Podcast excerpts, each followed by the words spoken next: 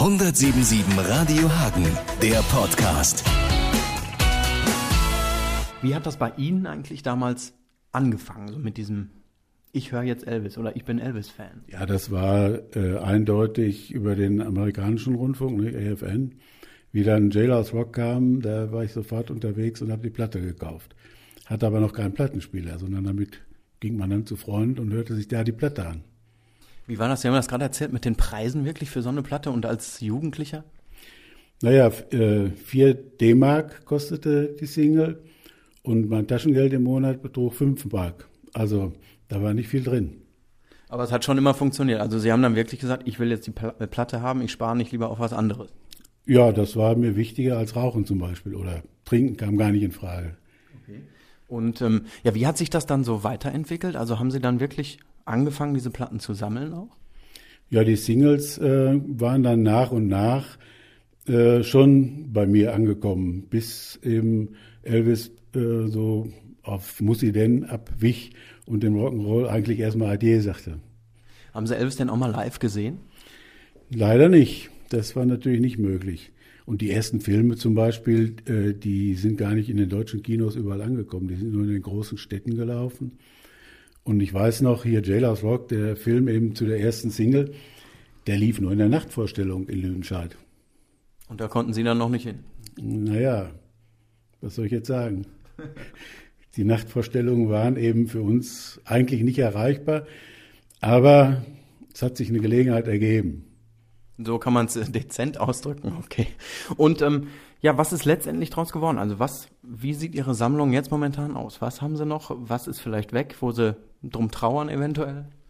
Naja, die ersten Singles, die habe ich weggetauscht, äh, weil zum Beispiel dann EPs rauskamen. Das waren dann vier Titel auf einer kleinen Scheibe, da musste man nicht so oft zum Plattenspieler laufen.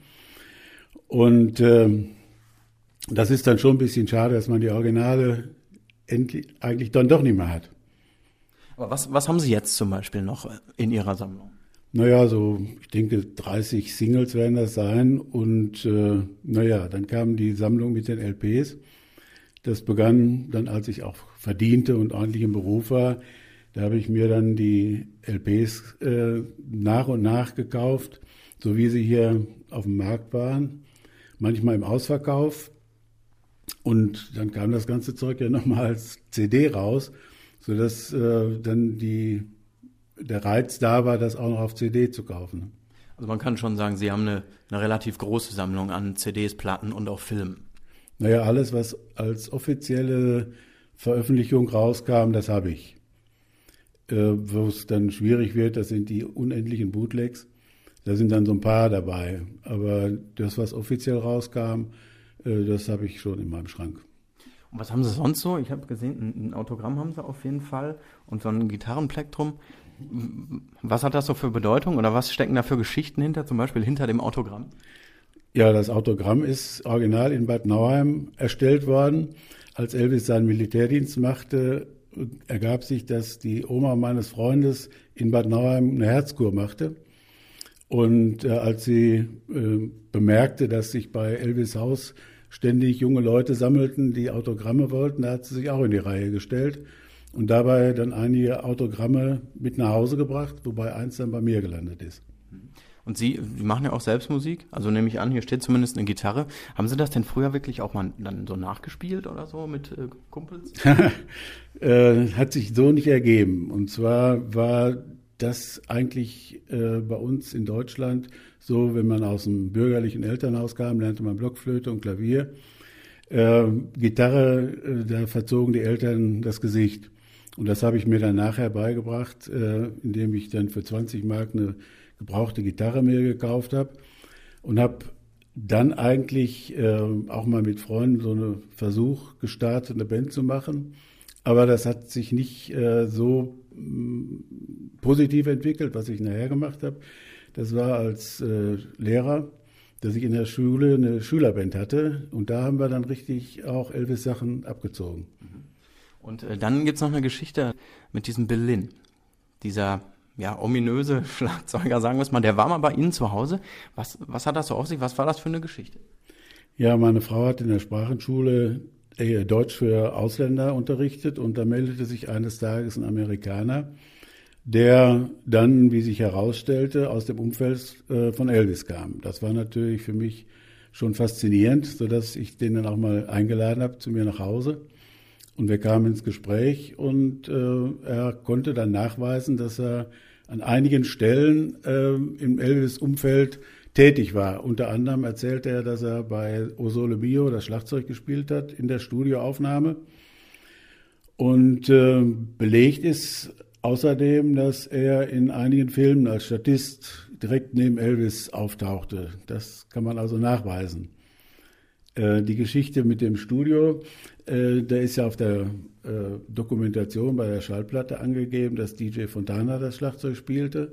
Und äh, das konnte er zumindest so erklären, dass zwar DJ Fontana der engagierte Musiker war, vier finanziell engagierte, aber dass der eben auch, äh, die Sessions dauerten ja Tag und Nacht. Das wurde in einer Tour, ich glaube, bei dieser Session sind 30 oder wie viele Aufnahmen gemacht worden, äh, dass der eben nicht ständig am Schlagzeug saß, sondern auch mal anderer rankam und er äh, konnte erzählen, dass er bei Osole Mio das Schlagzeug gespielt hat. Was hat er sonst so, ja, über Elvis, hat er da auch irgendwas erzählt eigentlich? Naja, äh, Elvis war für ihn schon eine Lichtgestalt und äh, Priscilla Presley war geradezu eine Halbgöttin. Äh, da ließ er also nichts drauf kommen und ähm, er hat äh, eben von diesen Albernheiten bei den Filmaufnahmen erzählt, dass sie da echt äh, Fass aufgemacht haben und äh, naja, Studio abgespritzt mit äh, äh, Feuerlöschzeugs und so weiter. Ähm, und ja, hat dann eben nachher auch äh, eine Elvis-Gedächtnistournee mal organisiert durch Deutschland, wo die Original Jordanaires mit dabei waren. Und ich habe die Show erlebt. Ja, auch fantastisch, muss man wirklich sagen. Sie waren selbst hinter der Bühne, haben Sie gerade gesagt. Ja, ich durfte mit Backstage-Karte hinter der Bühne und habe dann mit den Jordanaires auch kurz geplaudert. Was, was, hat, was plaudert man da so mit, mit Ach ja, das, es sind so Sachen, die sich aus dem, die sind ja konzentriert auf ihren Auftritt und dann äh, sagt man, hi, ich bin Elvis-Fan und so, ah, okay, ja, und so. Also das waren nicht äh, großartige Gespräche, die sind, wie gesagt, auf ihren Auftritt konzentriert, äh, summten sich dann auch so leicht ein, ne, stellen sich Informationen und äh, warteten drauf, dass es endlich losging. Und dann kam ja irgendwann dieser Tag, da ist Elvis gestorben, die Radios haben darüber berichtet. Ähm, der King ist tot quasi. Wie war so Ihre Reaktion darauf dann? Naja, das ist schon so, dass äh, wenn man diese Zeit so miterlebt hat und diesen energiegeladenen Musiker, dann äh, hat dann das schon richtig umgehauen. Ne? Wir waren übrigens äh, zufällig einen Tag vorher, äh, es war in den Sommerferien, hatten wir einen Ausflug gemacht und ich sagte ja schon, dass ich meine Schallplattensammlung eigentlich erst so als verdienender, auch Familienvater dann ergänzt habe. Und gerade an dem Tag vorher, das heißt praktisch an Elvis Todestag, äh, habe ich zwei LPs gekauft die, von 1956, die da zufällig äh, im Regal waren. Und äh, ja, die, die liefen gerade, als ich die Zeitung aufschlug morgens und las, dass er gestorben ist. Das war ein Schlag. Ist denn Elvis für Sie immer noch eigentlich so eine Lichtgestalt, wie er früher wirklich auch war?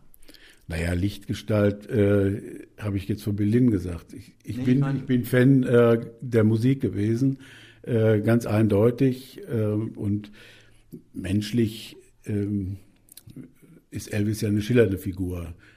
Äh, wenn man äh, die Berichte nimmt, die über ihn gezeigt worden sind, dann ist er sicherlich, oder auch die Dokumentation liest, äh, eine zerrissene äh, Psyche gewesen. Und äh, Lichtgestalt würde ich eben in dem Sinne nicht sagen, aber die Musik war faszinierend und die haute voll rein bei uns Jugendlichen. War ja auch so ein bisschen verboten irgendwie eigentlich, ne? Also wenn man, wenn man seine Eltern reden hört, zum Beispiel, meine Eltern, Oma hat mir das verboten, ich durfte das nicht. Naja, bei den Lehrern konnte man nicht punkten damit, wenn man Elvis-Fan war. Ne? Das hat sich im Musikunterricht nicht positiv ausgewirkt. Und meine Eltern äh, haben es äh, ja mit äh, nicht Begeisterung toleriert, sagen wir mal. Also, also die haben mir nicht reingeredet, dass ich mir die Schallplatten kaufte. und äh, waren aber auch nicht begeistert, wenn die im Wohnzimmer liefen, wenn sie dabei waren. Soweit muss man das sagen. Ne? 1077 Radio Hagen, der Podcast.